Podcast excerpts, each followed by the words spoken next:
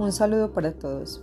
Voy a hablar de términos eh, que se requieren y son muy importantes en toda la parte de educación visual.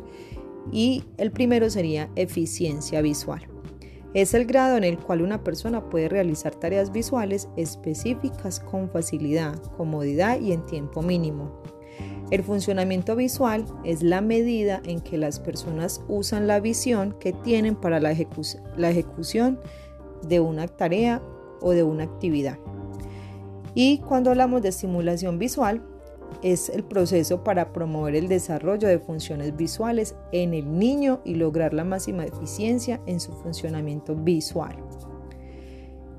Por otro lado, el entrenamiento visual, que es un proceso sistemático, es para desarrollar las habilidades y destrezas en la utilización del potencial visual.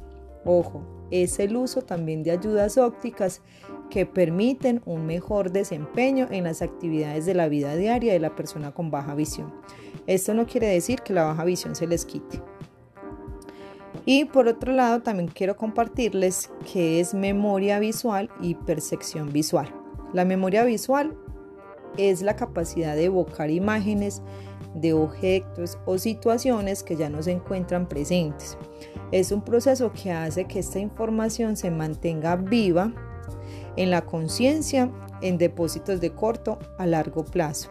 La memoria visual la utilizan mucho las personas con discapacidad visual para situarse en un lugar, para no utilizar su bastón con el que se desplazan y lo hacen más en espacios cerrados, por ejemplo su casa, un colegio, un salón y utilizan mucho la memoria visual y cognitiva.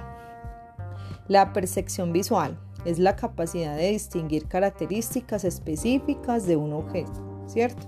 Y dar significado a lo que ve. Bueno, espero que les haya servido un poco estas definiciones. Nos vemos en nuestro otro encuentro.